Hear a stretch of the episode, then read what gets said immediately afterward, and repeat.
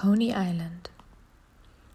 Der Q-Train ist eine Blechdose in der Sonne, eine fahrende Mikrowelle, aber zum Glück nur von außen. Ich fahre nach Coney Island raus.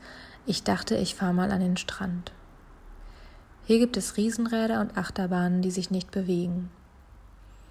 Die Menschen tummeln sich an der Promenade, aber der Strand ist fast leer. Ich grabe meine lackierten Zehennägel in den Sand und fühle, dass ich nicht am Mittelmeer bin.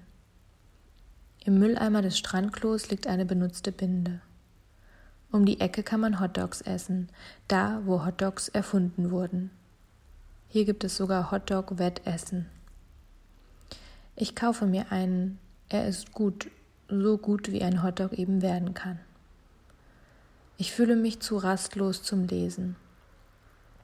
Es ist komisch zu wissen, dass man den Blick auf den Atlantik richtet.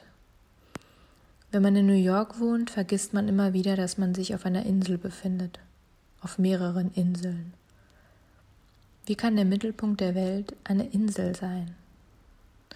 Natürlich ist New York nicht der Mittelpunkt der Welt, aber alle New Yorker denken das.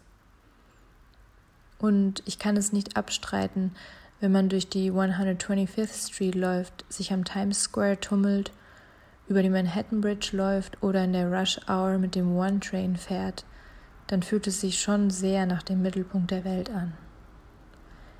In Coney Island aber, hier fühlt es sich nach dem Rand der Welt an.